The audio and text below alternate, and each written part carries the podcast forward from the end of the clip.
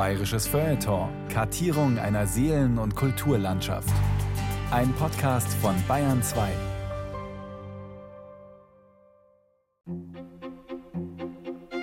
Wenn der Brite nichts mehr versteht, was angesichts der interkontinentalen Dominanz seines Idioms relativ selten vorkommt, aber wenn dann umso vehementer, so sagt er: It's all Greek to me.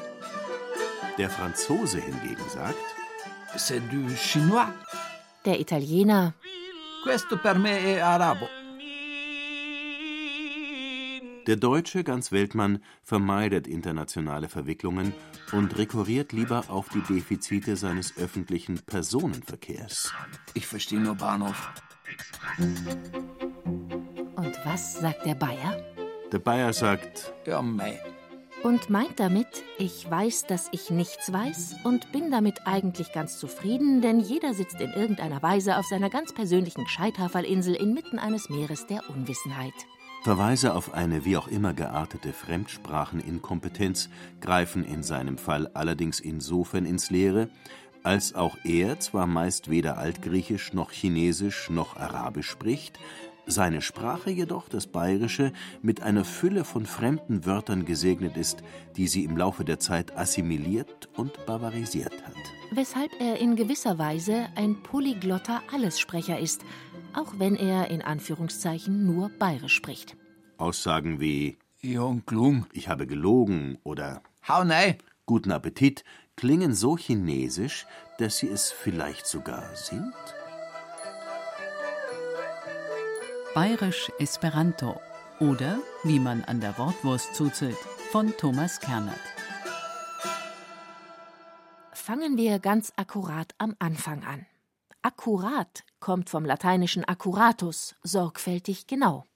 A gerader so ist gewesen. Genau so hat sich die Sache abgespielt. Und Der Bürgermeister ist schon wieder a grad wie ein Dutzend Beamte.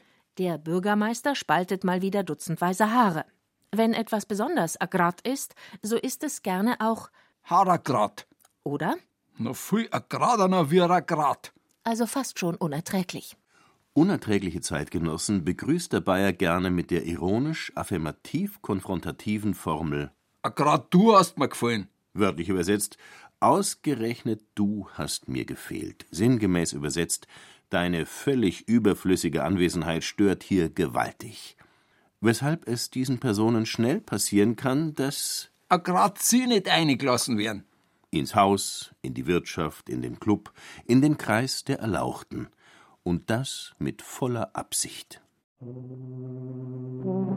Agrat floatet der Gestalt kontextabhängig, ebenso grazil wie hinterfotzig, zwischen genau, gerade, übergenau, geradezu, ausgerechnet, absichtlich und du nicht.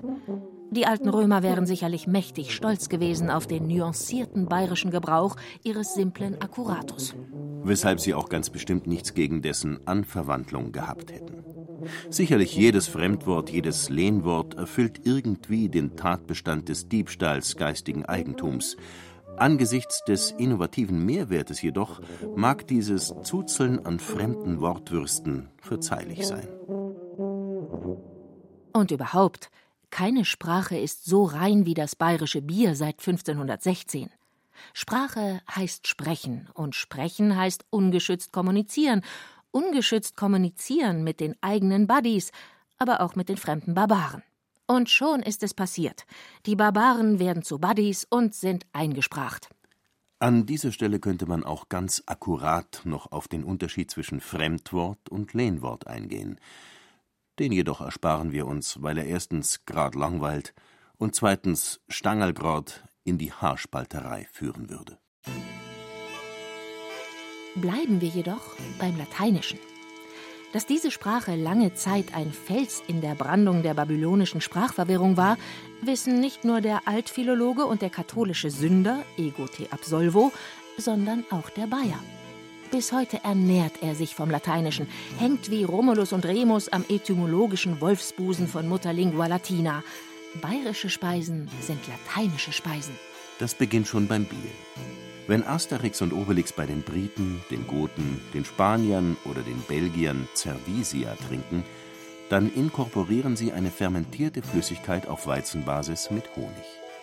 Wenn der Bayer Bier trinkt, dann trinkt er keine Honigflüssigkeit und auch keinen Saft oder Wasser, sondern ein richtiges Getränk.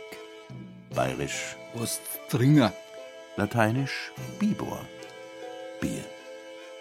Zur Fastenzeit, wenn Bier zur Überlebensstrategie gehört, sind auch heute noch vorrangig lateinische Bezeichnungen Usus. Salvator, Maximator, Triumphator, Animator, Unimator, Multiplikator. Annähernd 200 Biere sollen in Bayern mit der Endung Ator eingetragen sein. Beim Suffikator des Bürgerbräus in Bad Reichenhall freilich handelt es sich um eine etymologisch unsaubere Konstruktion. Der Suff kommt von Saufen und hat keine lateinischen Wurzeln.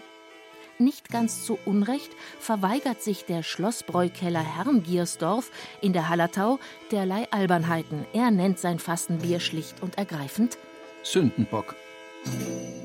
Damit die Verköstigung des Sündenbocks nicht zum Sündenfall wird, trinkt der bayerische Sünder seinen Sündensaft moderat, will heißen im richtigen Modus.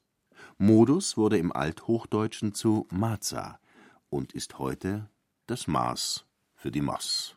Wenn der Bayer beim Masshalten alsdann hungrig zu werden beginnt, holt er sich, ganz bescheiden, zunächst eine Brezen. Der Name für dieses Laugengebäck mit den seltsam verschränkten Ärmchen kommt vom althochdeutschen Brezitella, was sich wiederum vom lateinischen Brachiatellum, Ärmchen, Armverschränkung ableitet. Auch die Semmel hat übrigens lateinische Wurzeln und geht auf Semila zurück, ein besonders feines weißes Mehl. Apropos Wurzeln. Gut möglich, dass eine Brezen im Fall der Fälle den Appetit nicht stillt, sondern ganz im Gegenteil erst anregt. Dann muss als nächstes ein Radi mit Salz her. Der Radi kommt von radix, deutsch Wurzel. Das Salz wiederum verdankt sich dem lateinischen sal salis, was nicht nur Salz bedeutet, sondern mitunter auch Witz, Humor. Sale et facetiis omnes vincis. Mit Witz und Scherzen besiegst du alle. Wie aber soll man witzig sein, wenn sich noch immer der Hunger in den Eingeweiden herumtreibt? Soll man sich jetzt einen Wurstsalat oder gleich eine Haxen kommen lassen? Auch im Salat steckt natürlich das lateinische sal salis. Interessanter ist die Haxen. Hüfte, Bein heißen auf Lateinisch coxa. Das C wird zu einem H, wie beim lateinischen cornu zum deutschen Horn. Das kurze O verwandelt sich in ein A, wie bei Nox, zu Nacht. Und heraus kommt eine althochdeutsche Haxa, die sich auf dem Drehspieß schnell in eine wunderschöne, resch gebratene bayerische Haxen verwandelt. Der dazugehörige Knödel steht mit dem lateinischen Nodus, Knoten, in Verbindung. Um die Verbindung zum Flüssigen aufrechtzuerhalten, gibt's dazu natürlich Stantepede eine zweite Maß. Prost! Was vom lateinischen Prosit, es möge nützen, es möge zum Wohlsein kommt. Und zur dritten Maß noch ein Kas? Warum nicht? Kommt vom lateinischen Caseus. Die Plätzchen, bayerisch Platzel, vom lateinischen Plazenta, Kuchen, spart sich der vom Mittagsmahl Gesättigte für den Nachmittagskaffee auf und verschwindet zunächst einmal auf den Locus, den Locus necessitatis, den Ort der Notwendigkeit. Summa summarum dürfen wir an dieser Stelle mit Fug und Recht und Rausch feststellen, jede bayerische Wampe hat ein großes Latinum. Auch und vor allem die Wampe des Herrn Pfarrer, lateinisch Parochus. Es waren die Mönche, welche die Bajuwaren nach deren mirakulösem Erscheinen im einstmals römischen Rätien ab dem siebten Jahrhundert christianisierten, zivilisierten, latinisierten. Ohne die Klöster und deren Gelehrtensprache würden die Bayern noch heute auf den Bäumen sitzen und unverständliche Diphthonge ausstoßen. Dass Kirche, Altar, Hostie und Madonna lateinischen Ursprungs sind, muss nicht weiter betont werden. Doch auch der Bur vom lateinischen pur, das Bussal vom lateinischen basium, der Spezi vom amicus specialis, die Gaudi von gaudium sowie das Gstanzl von carmina stantia lassen sich mühelos dem klösterlichen Leben zuordnen. Natürlich beteten die Mönche nicht nur, sondern arbeiteten auch. Ora et labora. Im Bereich des Garten- und Obstbaus gehen zum Beispiel die Rübe, bayerisch Ruhm. lateinisch Rapum, die Johannisbeere, bayerisch Ribbissel. lateinisch Baccaribis, die Süßkirsche, bayerisch Kerscher. lateinisch Kerasum oder der Senf, lateinisch Sinapon, auf ihr Wirken zurück. In Haus und Hof stammt die Mauer von Murus, die Kammer von Camera, der Keller von Kella, der Speicher von Spicarium, der Stall von Stabulum und der Abort von Abortus, alles Dinge, mit denen die Mönche die Urbayern einst sprachlich bekannt machten. Nebenbei bemerkt, der Glaube, die eigentliche Kernkompetenz jener heiligen Männer, hat etymologisch seltsamerweise nichts mit dem Lateinischen zu tun. Der Glaube an Gott geht auf die indogermanische Wurzel Leub zurück, aus der auch Lob, Gelöbnis und Urlaub stammen. Sehr wohl mit dem Lateinischen verwandt ist hingegen das Glauben im Sinne von Aufglauben, bayerisch Aufglauben. Du sollst der Graffi vom Bohn aufklauen. Verantwortlich ist hierfür das lateinische Verbum glubere, abschälen, wegnehmen. Seltsam, welche Dinge die Sprache aufklaubt und welche nicht. Dem Latein der Mönche folgte Jahrhunderte später noch eine zweite lateinische Einwanderungswelle, die jedoch vor allem die oberen Etagen der Gesellschaft flutete. Wörter wie Doktor, Professor, Rektor, Autor, Kapitel, Aula, Alimente, Amnestie und Prozess verraten sogleich die Richtung, aus der sie kamen. Es waren die Wörter der Humanisten und Gelehrten zur Zeit der Renaissance. Sie stammten aus Kunst, Kultur und Wissenschaft. In Scharen wanderten diese Wörter ein, ließen sich häuslich nieder und machten sich vor allem im Schriftlichen ungeniert breit. Das Bayerische, dessen Schriftlichkeit bis heute als eher prekär bezeichnet werden kann, wurde von dieser Einwanderungswelle insofern nur marginal berührt. Jenseits der Amtsstuben gehörte das Schreiben lange Zeit nicht zu den primären Kulturtechniken. Dafür aber suchte den Freistaat im 20. Jahrhundert eine dritte Lateinwelle fast exklusiv heim. Diese Welle bestand aus nur einer Person, hatte eine Wampe mit großem Latinum und hieß Franz Josef Strauß. bayerischer Ministerpräsident, Enfant terrible der deutschen Politik und selbsternannter Fackelträger des demokratischen Konservatismus. Wo immer möglich, wann immer nötig, griff der Metzgerssohn mit Stipendium der Studienstiftung Maximilianeum, Studium der deutschen Sprach- und Literaturwissenschaften, klassischen Philologie, Geschichte und allgemeinen Volkswirtschaftslehre auf die Sprache Cäsars, Ciceros und Vergils zurück, sei es um zu kommentieren oder, noch viel lieber, um zu dozieren. Eine der Sternstunden der gehobenen Latinität ereignete sich beispielsweise im April 1961 bei einer Bundestagsdebatte zum Thema Wehrdisziplinarordnung, in der es über die Bedeutung des Wörtchens alsbald zum Streit kam. Der damalige Bundestagsvizepräsident Carlo Schmid schlug vor, besagtes alsbald durch unmittelbar nach zu ersetzen, woraufhin Verteidigungsminister Strauß mit dem Verweis auf das lateinische quam primum in Verbindung mit cum und Konjunktiv intervenierte. Bei dem anschließenden Scharmützel setzte sich, wie sollte es anders sein, Strauß durch. Als CSU-Vorsitzender, der ebenfalls ab 1961 war, drangsalierte er seine Parteigenossen 27 Jahre lang mit den Früchten seiner humanistischen Bildung. Vor der Pax Sovietica, dem Frieden mit der Sowjetunion während des Kalten Krieges, warnte er mit den Worten Vigilia est pretium libertatis. Wachsamkeit ist der Preis der Freiheit.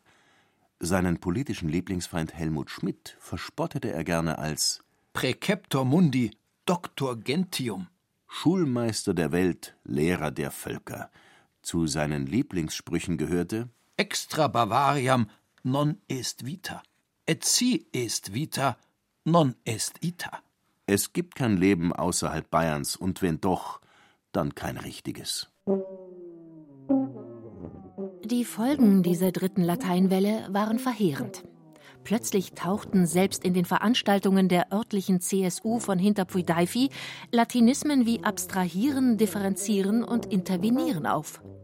Allenthalben betonte man die Wichtigkeit seiner Argumente expressis verbis ausdrücklich, legte sie anschließend ad acta zu den Akten und interpretierte sie wenig später ad libitum, frei Schnauze, um.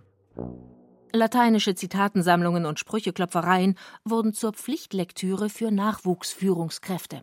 Das altgriechische Lehnwort Demokratie interpretierte der Lichtlateiner Strauß stets sehr elitär.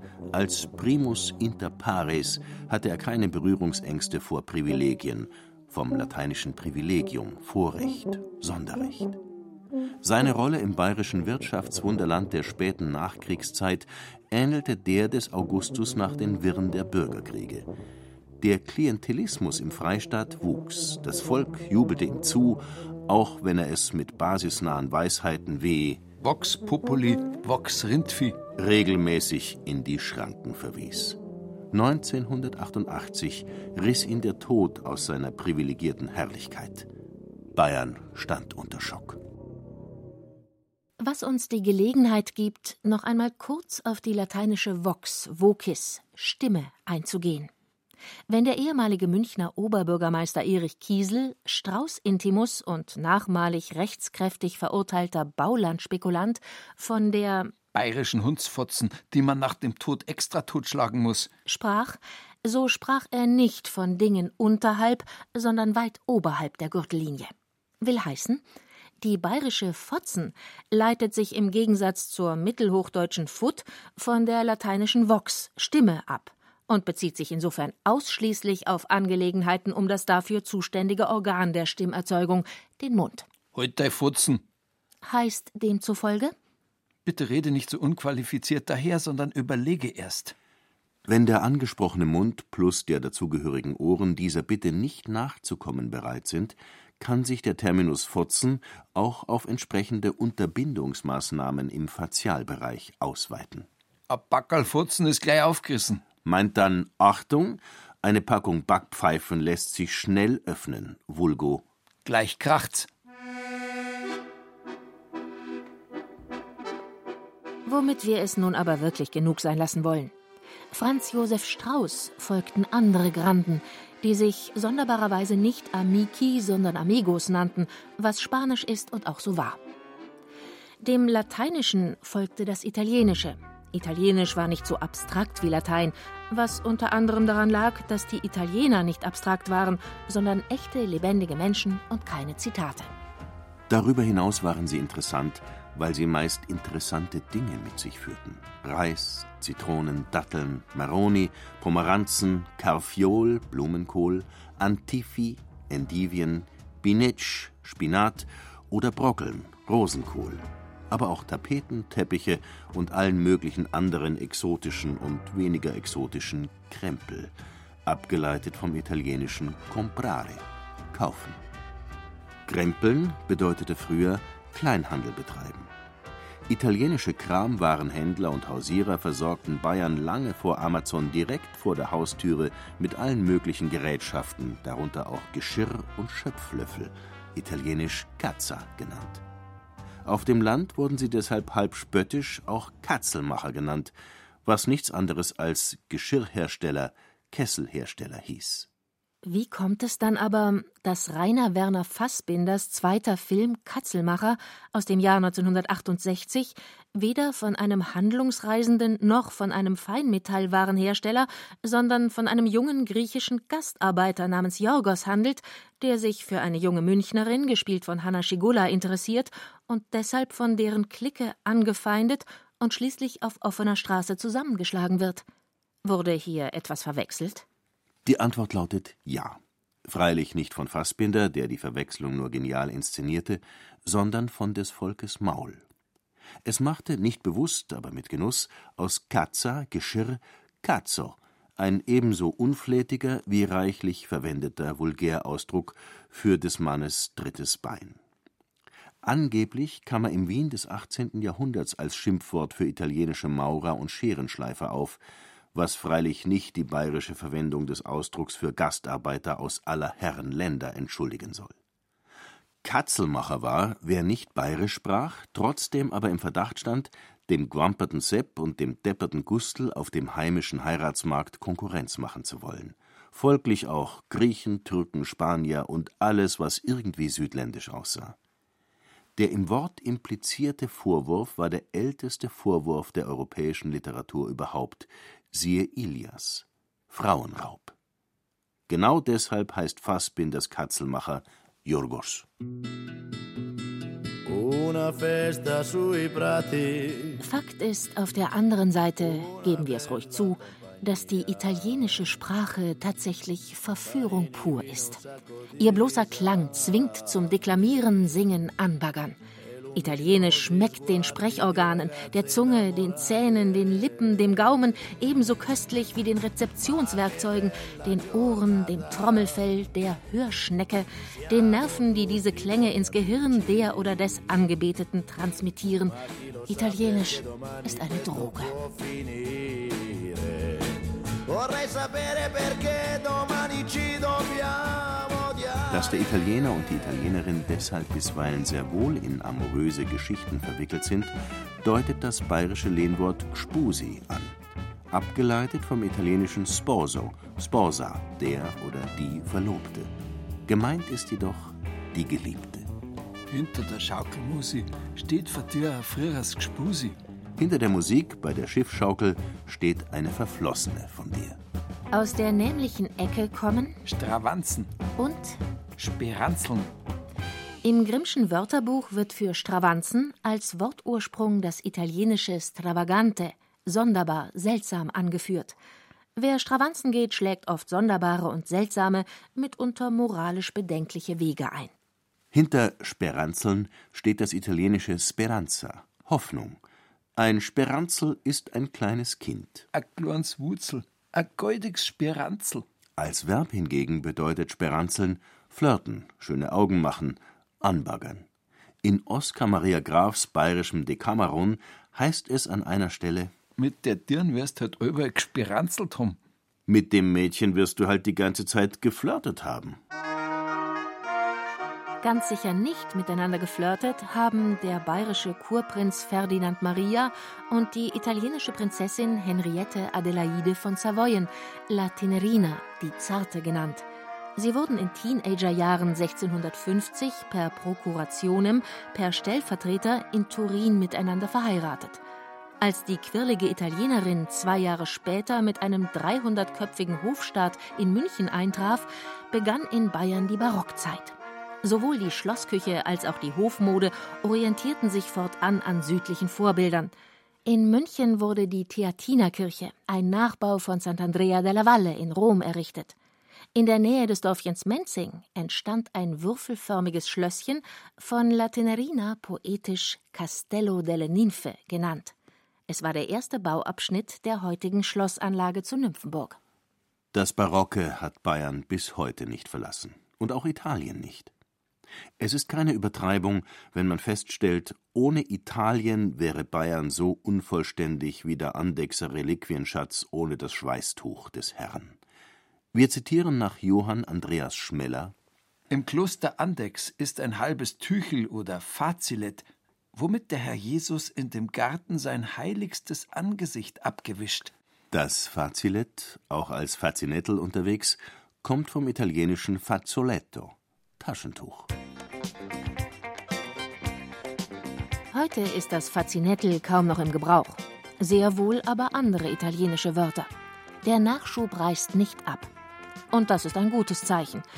Wer heute in München und Umgebung beispielsweise vom Lago spricht, meint selbstverständlich nicht den Starnberger oder Ammersee und auch nicht den Tegernsee, der heißt ortsüblich Lago di Bonzo, sondern den Lago di Monaco, von den Italienern auch Lago di Garda genannt. Die Zeiten, in denen ein Teller Spaghetti in bayerischen Augen noch ein Bild des Chaos, ein schlüpfriges Gewusel polymorpher Gebilde ohne Anfang und Ende, ohne Symmetrie und Moral darstellte und deshalb Misstrauen erregte, sind längst vorbei. Heute liebt der Landeshauptstadtbewohner das alimentäre Getümmel. Heute liebt er Pizza, Pasta, Panna Cotta, Mozzarella, Mortadella, Valpolicella und Stracciatella. All diese und hundert andere Namen nord- und süditalienischer Köstlichkeiten fließen dem bayerischen Lago-Besucher so mühelos von den Lippen wie Oberster Kickerl, Leberkassemi.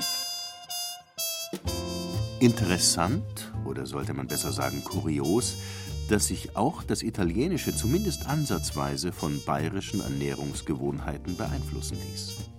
Neben den sattsam bekannten Wurstel con Krauti gibt es da zum Beispiel den Glühwein, Glühwein, natürlich im weihnachtlich gestalteten Kriegel, Krügel. Finferli heißen darüber hinaus in Italien die Pfifferlinge. Weißwürst und Dampfnudeln hingegen haben bislang noch keinen sprachlichen Eindruck in Bella Italia hinterlassen. Dem Genuss Monegassen ist das wurscht. An Bayerischem kann er sich zu Hause delektieren.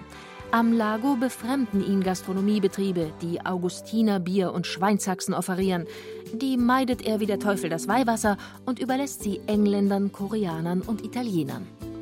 Am frühen Abend zur Aperol-Spritzzeit zieht er ein fesches Leinensacko an, vom italienischen Sacco, kurze, modische, nicht taillierte Männerjacke, genießt in Bardolino, gerne auch zu einem Gläschen des gleichnamigen Weines, den dortigen Sonnenuntergang und beglückwünscht sich zur mediterranen Schönheit Bayerns.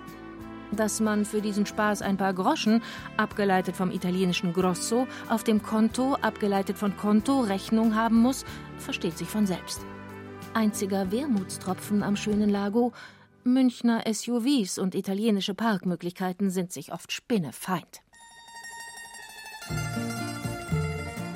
Nummernschilder mit bayerischen Three-Letter-Codes findet man dennoch auch im restlichen Italien in Hülle und Fülle, weshalb auch Chianti und Lambrusco, neuerdings sogar der Primitivo, mühelos in den bayerischen Wortschatz fließen konnten.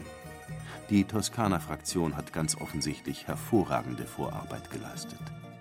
Beschränkte sich der Bibione-Urlauber der 60er Jahre noch auf ein paar Kilometer Adria-Strand, so steht heute Tutta Italia zum freien Verzehr bereit. Wieder zu Hause nimmt der italophile Münchner Gourmet die Semmelknödel ein paar Minuten früher aus dem Wasser, um sie al dente genießen zu können. Woraus folgt, das bayerische Mundgefühl hat sich voll und ganz dem italienischen ergeben. Merkwürdig trotzdem, Florenz ist rund 500 Kilometer Luftlinie von München entfernt. Hessen, Tschechien, Tirol und Baden-Württemberg hingegen grenzen unmittelbar an Bayern. Und trotzdem scheint das so selbstbewusste Bayern von Italien nie genug bekommen zu können. Die andere Sprache, die aus geografisch relativ großer Distanz aufs Bayerische einwirkte, war bekanntlich das Französische. Zwischen Paris und München liegen knapp 684 Luftlinienkilometer.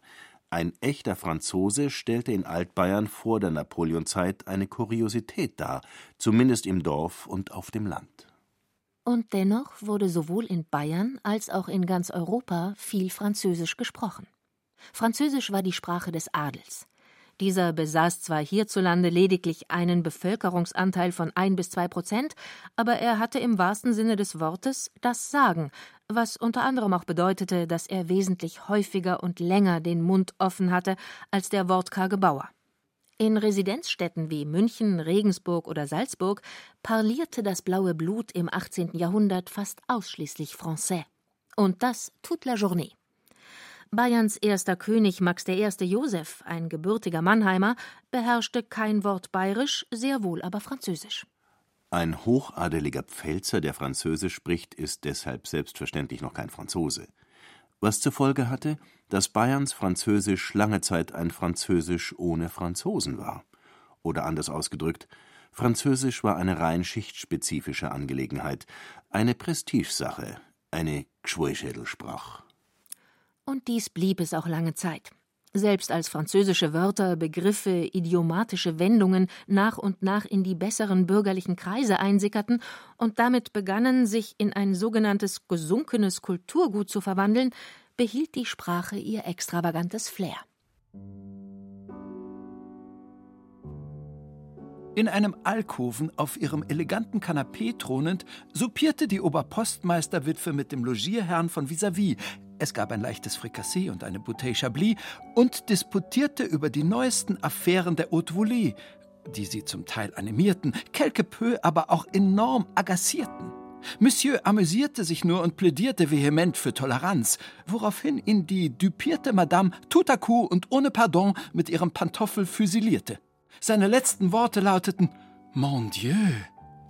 Das Franco-Bayerische wurde seiner edlen Herkunft entsprechend vornehmlich im urbanen Bereich gesprochen und diente dort vor allem der mondänen Benennung mehr oder minder alltäglicher Gegenstände. Ein Bürgersteig wurde so zu einem Trottoir, ein Papierschein, welcher Art auch immer, zu einem Billettel, Eine Zudecke, welcher Art auch immer, zu einem Plumeau. ein Ordnungshüter, welcher Art auch immer, zu einem Gendarme. eine Verletzung, zu einer Blessur. Ein Nachttopf, den es eigentlich gar nicht gab, weil man meist nur auf den Misthaufen vor der Haustüre schiss, zu einem Bojamperl. einem Pot de Chambre, einem Zimmertopf. Das Diminutiv sollte seine portablen Einsatzmöglichkeiten hervorheben, doch stand er üblicherweise neben dem Kommodkastel, dem Nachtkästlein. Und wer bei einer geldigen Instanz, welcher Art auch immer, vorstellig wurde, um gegebenenfalls ein kleines Geschäftchen einzufädeln, der Antichambrierte. Vom französischen Antichambre, Vorzimmer, im Vorzimmer warten. Das Französische hüllte die gehobene Bürgerwelt und deren zahlreiche Verrichtungen in zartes Seidenpapier und gab ihr dadurch einen Hauch von Kostbarkeit und Eleganz. Kein Wunder, dass sich diese Verpackungsmethode in München, einer Stadt, die schon damals den Schein mehr liebte als das Sein, schnell herumsprach. Spätestens mit dem Besuch Napoleons in München 1805 trauten sich auch die nicht ganz so mondänen, nicht ganz so eleganten und begüterten Kreise an die seltsamen Nasalvokale und J-Geräusche heran. Das Kulturgut Französisch sank dadurch immer tiefer Richtung Parterre ab. Das bayerische Gesicht beispielsweise verwandelte sich so von einem Gfries Ich kann dein blöds Gefries nimmer singen. in eine Visage. Mei, dem sei Visage hätt's singen müssen. Statt mit der lateinisch-hebräischen Fluchformel Kruzifix, Halleluja. leitete man seinen Zorn nun verbal ab mit Sakrati. französisch Sacre Dieu, heiliger Gott, wobei das Sacradi anstelle des Diphthongs ui auch bewundernd eingesetzt werden kann. Sakrati hat die große Augen. Die ältere Dame mutierte zur Alten Schäsen. vom französischen Chaise, Stuhl bzw. zweisitzige Kutsche, der jüngere, gut gebaute Herr zum Mordsdrum Lackel. vom französischen Laquais, Diener, Fußsoldat. Andere Quellen verweisen in diesem Zusammenhang gelegentlich auch auf den französischen General Ezekiel de Melac, der Ende des 17. Jahrhunderts so brutal in der Pfalz gewütet haben soll, dass die Pfälzer fortan ihre besonders bissigen Hunde Melac nannten. Ob Fußsoldat oder bissiger General, Hauptsache französisch und variabel einsetzbar. In Ludwig Thomas Kleinstadtgeschichtensammlung Nachbarsleute echauffiert sich ein als Lackel im negativen Sinn titulierter Herr wie folgt. Was bin ich? Ein Lackel bin ich. Hab ich einer schon einmal einen Lackel abgeben? Han? Du Herrgottsakrament, sag ich. Da hast du ein paar, sag ich. Ganz generell bemächtigte sich im Laufe der Zeit eine Klientel der ehemaligen Gschwoischädel und Elitesprache, die zu Handgreiflichkeiten neigte und sich gegenseitig, wenn nicht als Lackel, so mit dem Terminus Bagage. vom französischen Bagage, Gepäck, denunzierte. Die Bagage sind Leute, die, wenn man so will, wie Obdachlose ständig ihr Gepäck mit sich führen und ohne richtigen Wohnsitz von der Hand in den Mund leben. Die Komposita Hundsbagage, Hurenbagage, Lumpenbagage, Mordsbagage, Saubagage. erklären alles. Parallel zum sozialen, sprich vertikalen Downgrading breitete sich das Französisch nun auch in der Horizontale, der Fläche aus. Zumindest im Dunstkreis um die größeren Städte herum versuchte sich auch das Landvolk vermehrt mit französischen Lehen- bzw. Fremdwörtern vertraut zu machen. Wenn der Alois stundenlang vor sich hinstiert und dabei in ein existenzielles Loch zu fallen droht, dann ist ihm bis heute einfach nur Fahrt. vom französischen fade, seicht, würzlos, geschmacklos. Wenn der Xaver währenddessen damit beginnt, seine Weißwürst zu zuzeln, dann zuzelt er etymologisch französisch. Zuzeln kommt von sucer, saugen, nuckeln, lutschen. Wenn sich die Froni für den Tanzabend beim Oberwirt in Schale wirft, ist sie anschließend Adret beieinander. vom französischen adroit, geschickt, gewandt. Geniert. sich aber ein wenig, wenn sie der Hubert den ganzen Abend lang mit den Augen auffrisst. Genieren kommt vom französischen gener, stören, belästigen. Anthony Rowley, der große Dialektologe des Bayerischen, lobte in diesem Zusammenhang die Besondere Gewandtheit des Müncheners, sich Fremdwörter mundgerecht zu machen. Apropos mundgerecht. Es gibt Menschen, die glauben partout, Bœuf la Motte sei lediglich ein franco-bayerischer Name für einen Sauerbraten, nur weil beide mehrere Tage in einer Rotwein-Essigbeize schwimmen müssen. Das ist jedoch ein Irrtum, dem gerne auch bekannte Fernsehköche immer wieder anheimfallen. Ein Sauerbraten wird, wie der Name schon sagt, gebraten bzw. geschmort, das Bœuf la Motte, das Bœuf à la Morde, hingegen in der Beize gekocht weshalb es das legendäre bayerische Kochbuch in seiner 56. Auflage auch ausdrücklich Soßfleisch nennt. Die ebenfalls legendäre Ernie Singerl sprach in der Helmut Dietl Kultserie Monaco Franze stets vom Biflamot, was sowohl die Eigenständigkeit dieses napoleonischen Gerichtes anklingen lässt, als auch dessen tiefe Verwurzelung im Münchner Stadtdialekt. Ein gern genutzter Vorteil des bereits angesprochenen Seidenpapiereffekts des Französischen besteht zu guter Letzt darin, dass er gesellschaftlich prekäre Dinge gekonnt kaschiert bzw. eskamotiert und schon ist das Etablissement Lulu nichts anderes als eine neutrale Einrichtung außerhalb des Sperrbezirks und das Fastfood-Restaurant in der Fußgängerzone keine Frittenbude, sondern eine gehobene Gaststätte, von dessen Produkten man ganz bestimmt nicht gwampert, sondern äußerstenfalls adipös wird, was wiederum auf das lateinische adipes, Wohlbeleibtheit, zurückgeht. Der Amateur ist kein Stümper, sondern ein Liebhaber, und hinter den Ambitionen des Herrn Bürgermeisters schlummert keine krankhafte Profilneurose, sondern lediglich der frische Gestaltungswille eines jungen Lokalpolitikers. Wem's furchtbar pressiert, der macht gleich in die Hose. Und wer sich mit seinen Partnern arrangiert hat, der hat ein großes Geschäft, nicht im digestiven, sondern meist im ökonomischen Sinn gemacht sei es mit FFP2-Masken, sei es mit Corona-Schnelltestzentren, sei es mit Waffenlieferungen. Bezüglich Arrangements wusste übrigens schon ein gewisser Josef Filser. In Bayern gibt's gar keine Erpressung. Höchstens, allerhöchstens ein Arrangement. Arrangieren, revanchieren, soupieren, fast das traditionelle Tätigkeitsprofil vieler bayerischer Politiker bis auf den heutigen Tag ebenso knapp wie euphemistisch zusammen. Wobei der heutige Tag eigentlich gar nicht mehr Französisch, sondern Denglisch bzw. Amideutsch spricht. Seidenpapier ist als Verpackungsmaterial längst out. Heute dominieren Klarsichtfolien, Plastikschalen, verschiedene Kartonagen und Styropor. Die Firma Apple setzt den Verpackungsstandard. Silicon Valley setzt den Sprachstandard. Eingepackt werden Smartphones, iPads, Scanner, Chips, Tuner, Speaker, Hotlines, Shops, E-Mails, Singles, Infopoints und so weiter und so fort. Natürlich hat sich der Gebrauch dieser Wörter allein deshalb schon im Deutschen so unkontrolliert ausgebreitet, weil sich in der Kürze der Zeit hierzulande keine entsprechenden Benennungen bilden konnten. Aber eben nicht nur. Ein Shop ist ein Laden oder Geschäft, ein Infopoint Symptom einer hochinfektiösen Sprachseuche.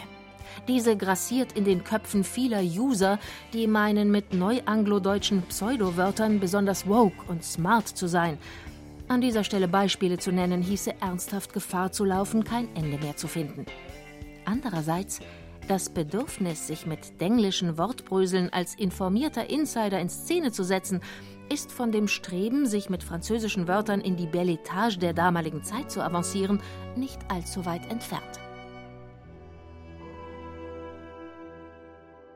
Glück im Unglück. Da viele Insider heute kein Bayerisch mehr können, genießt das Bayerische den Vorteil, diesbezüglich eine bei weitem geringere Virenlast zu tragen als das Deutsche. Wenn der Sound im Bierzelt die Ohren nicht gleich wegbläst, klingt er deshalb nicht sofort abgefuckt, sondern höchstens Scheiße. Der Unrat bleibt, wenn man so will, im Dorf. Ein paar englischstämmige Wörter haben es sich im Bayerischen trotzdem in aller Stille bequem gemacht.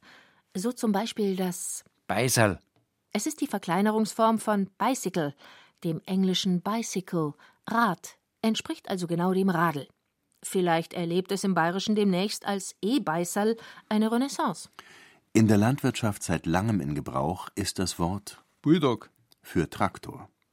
Der Bulldog bezieht sich natürlich auf die Bulldogge, jenes grenzwertige Endprodukt englischer Hundezüchterei, kam aber ursächlich über einen Markennamen des Mannheimer Landmaschinenherstellers Lanz ins Bayerische. Der Traktor führt über das englische tractor auf das lateinische Verb trahere, ziehen, schleppen zurück. Für mich bist du ein Arschgang. Soll der Trambahnfahrer Heinz G. vor etlichen Jahren zu einem Radlfahrer gesagt haben, der unbedingt mit seinem Beißerl in die Tram einsteigen wollte. Das war eindeutig verboten. Der Trambahnfahrer Heinz G. wurde trotzdem wegen Beleidigung und Duzens eines Fahrgastes entlassen. Beides nicht die feine englische Art, wie es sich in einer Tram gehört. Die Tram fuhr Ende des 19. Jahrhunderts vom englischen Tram, einer Kurzform für Tramcar, Straßenbahnwagen ins Bayerische. Auch der Bus hat selbstverständlich englische Ahnen, ebenso wie das Baby, der Toaster und die Band, allesamt Wörter, die nur sehr umständlich zu ersetzen wären. Autotransporter, Neugeborenes, Brotröster und Musikgruppe sind für den bayerischen Rachenraum einfach zu sperrig.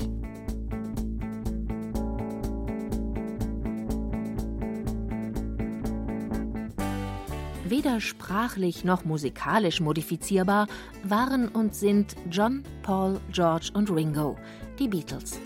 Sprach oder spricht der Bayer von ihnen, muss er sie folglich notgedrungen beim Namen nennen, wobei der Autor dieser Sendung einen interessanten Unterschied in der Aussprache ihres Namens festgestellt zu haben glaubt, Liebhaber ihrer Klangkünste bemühten sich in den 60er und 70er Jahren des vergangenen Jahrhunderts, trotz der für bayerische Zungen ungewöhnlichen Kombination eines Langvokals mit einem Fortis-Konsonanten, um eine angemessene Phonetik. Heraus kam so etwas Ähnliches wie Beatles mit langem IE. Personen hingegen, die sich vornehmlich über die Haartracht der vier Liverpooler echauffierten und sie deshalb in die von Franz Josef Strauß initiierte Kategorie der langhaarigen, verdreckten Vietcong-Anhänger einsortierten, neigten zu einer radikalen Vokalverkürzung. Das klang dann eher wie Beatles. Wie gesagt, nur ein sehr individueller Eindruck eines Fans der Stones. Einer sehr besonderen Spielart des Masochismus frönen die sogenannten Klubberer. Die Anhänger des Clubs, des ersten FC Nürnberg. Club kommt, na klar, aus dem Englischen. Mit neun deutschen Meisterschaften war der Club in der Steinzeit des Fußballs ein Dreamteam. Heute sind sie für jeden Mittelfranken eine Quelle ewiger Qual. Das heißt, den Nachbarn aus Fürth bereitet das endlose Martyrium der Klubberer viel Freude und tröstet sie über die Spielkünste ihrer eigenen, nicht minder dysfunktionalen Spielvereinigung hinweg.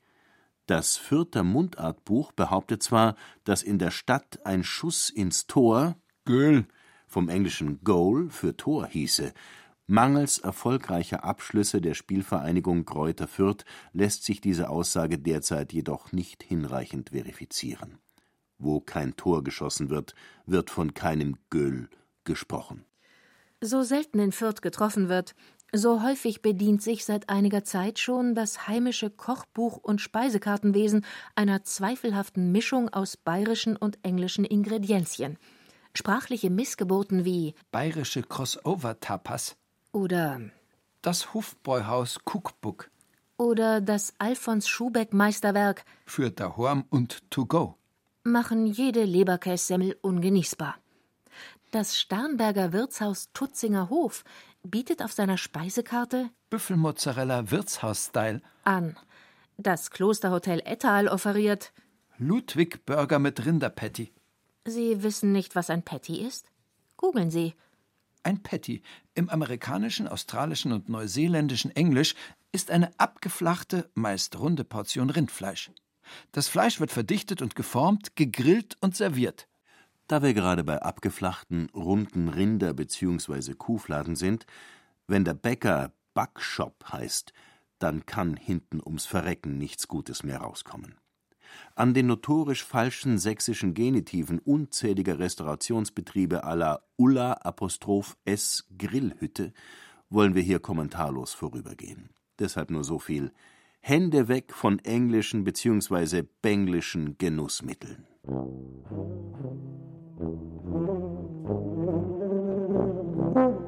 Für eine wesentlich charmantere und produktivere Begegnung der beiden Sprachen sorgte vor 25 Jahren der Regensburger Anglistikprofessor Otto Hietsch mit seinem dreibändigen Lexikon Bavarian into English, a Lexical and Cultural Guide. Schon der Umfang deutet an, dass es sich bei diesem Werk nicht um eines jener üblichen, schmalbrüstigen Büchlein aus der weißblauen Scherzartikelecke handelt, sondern um eine seriöse Angelegenheit. Neben dem Versuch, bayerische Ausdrücke so zu übersetzen, dass Engländer und Amerikaner deren bisweilen skurrile Besonderheit zu rezeptieren vermögen, trug der Herr Professor auch interessante Sprachparallelen zwischen den beiden Kulturen zusammen. So besitzt beispielsweise der ebenso bekannte wie beliebte Ausspruch Ich bin fein nicht auf der Brennsuppen dahergeschwommen. mehrere interessante Varianten im Englischen wie I didn't come down with the last shower. Ich bin nicht mit dem letzten Regenschauer runtergefallen oder I didn't just stroll into town on the hay wagon. Ich bin nicht gerade mit dem Heuwagen in die Stadt gerollt. Die Weisheit Wie der Herr so sei geschau. Kennt man in der englisch-schottischen Umgangssprache als Sick Manny, sick horsey. wie das Männchen, so das Pferdchen. Und das berühmte Alles hat ein Ende, nur die Wurst hat zwei. heißt auf der Insel, Everything have an end and the pudding has twa. alles hat ein Ende, nur der Pudding hat Toi. Den Rang einer kongenialen Nachdichtung besitzt darüber hinaus Hitchs Übertragung der bayerischen Bandwurm-Malediktion Himmel, Herrgott, Sakrament, sie fix, Halleluja, ja, mir legst am Arsch, scheiß Klump verreckt's. in Gosh almighty sakes alive, glory, shoved shit, piss and corruption. womit wir uns mit einem diskreten Räuspern erheben und Fluch sowie Land verlassen wollen. Kehren wir zurück nach Bayern. Kehren wir zurück nach Deutschland. Keine Frage, Bayerisch ist ein Dialekt im deutschen Sprachraum. Gleichzeitig aber wird es, beziehungsweise eher, von der Internationalen Organisation für Normung als eigenständige Einzelsprache klassifiziert, ist also etwas Nicht-Deutsches im Deutschen. Nicht Deutsch im Deutschen zu sein, entspricht in etwa dem bayerischen Selbstwertgefühl. Dabei sein, aber gleichzeitig etwas anderes, Besonderes, Bayerisches sein. Mir sind mir. Wenn dies Politiker oder Fußballvereine sagen, klingt es albern. Wenn es die Zunge sagt, nicht. Andererseits, so monolithisch und unangreifbar diese Tautologie auftritt, sie ist es selbstverständlich nicht. Wie die lateinischen Pfaffen, die italienischen Hallodri, die französische Bagage und die englischen Amis ihre Spuren im Bayerischen hinterlassen haben und noch immer tun, so natürlich auch und vor allem die Pressen. Berlin und Norddeutschland müssen ganz offensichtlich sehr hässlich sein, dass sich immer mehr Preisen Richtung Süden orientieren. Und sie tun das nicht nur mit ihren Leibern, sondern selbstverständlich auch mit ihrer Sprache. In Münchens Speckgürtel stellen sie bereits die Mehrheit. Und sie sagen Kartoffel statt Erdäpfel, Pilze statt Schwammerl, Murmeln statt Schusser, Sahne statt Rahm, Quark statt Topfen, ja und natürlich Brötchen statt Semin. Darüber kann man besorgt sein, muss es aber nicht. Auch die geflüchteten Preißen akklimatisieren sich oder versuchen es zumindest und reden nach ein paar Monaten schon von Maßkrügen, Hüttengaudi, Schmankerl, Fensterln, Händel, Dampfnudeln und Weißwürstel. Das macht sie zwar nicht sehr viel bayerischer, aber auch nicht unbedingt dümmer. Einige von ihnen betreiben sogar Mundgymnastik, indem sie jeden Tag zehn Minuten lang Urkatzelschwurf. vor sich hin murmeln. Mit anderen Worten, die Integrationsbereitschaft ist vorhanden.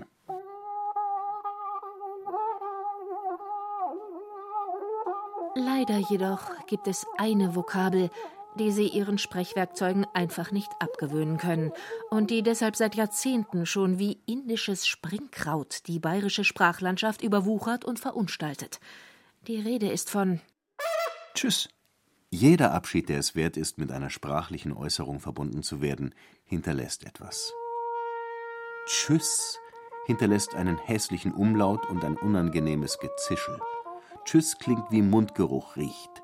Der Bayer mag kein Ü, heißt es, weshalb er auch nicht München, sondern Minger, sagt. Nicht Rücken, sondern Buckel, nicht küssen, sondern Busseln, und nicht Mütze, sondern Haum. Dass ein so hässliches Geräusch wie Tschüss eine Etymologie besitzt, verwundert.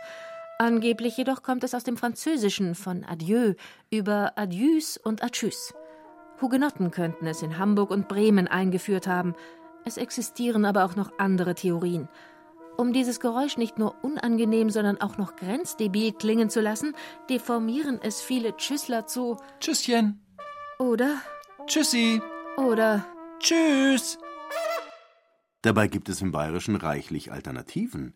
Wer nicht das echte Vierte. verwenden will, weil es duzt und man nicht immer jeden duzen will oder darf oder kann, hat auch die Möglichkeit, auf das Bewährte Für gut. auszuweichen. Wer wiederum nicht Gott ins Spiel bringen will, aus welchen Gründen auch immer, ist beim lateinischstämmigen Servus. oder beim italienischen Ciao. in allerbesten Händen. Schöner geht's kaum. Kein schnutiges Ü, kein scharfer, giftiger Zischlaut, sondern ein voller, runder, in den blauen Himmel hineingesprochener Diphthong mit einer Brise Meersalz.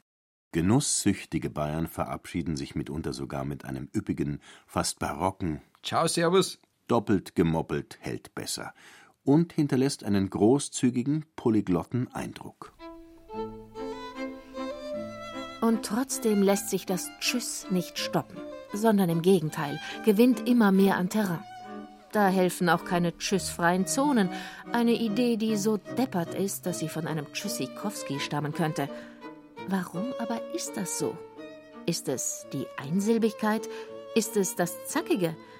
Sind es die smarten Jungs und die cleveren Damen vor den TV-Kameras, die das Geräusch millionenfach in alle Haushalte transportieren? Die Pest der Verabtschüssung zeigt, dass auch das Polyglotte mit einer Fülle von fremden Wörtern bereicherte und gesegnete Bayerisch aufpassen muss, aus welchem Schnabel es frisst. Sonst wird er, der Bayer, der Allessprecher, der Wortwurstzuzler, am Ende selbst ausgezuzelt wie eine Weißwurst. In diesem Sinne, Aus ist.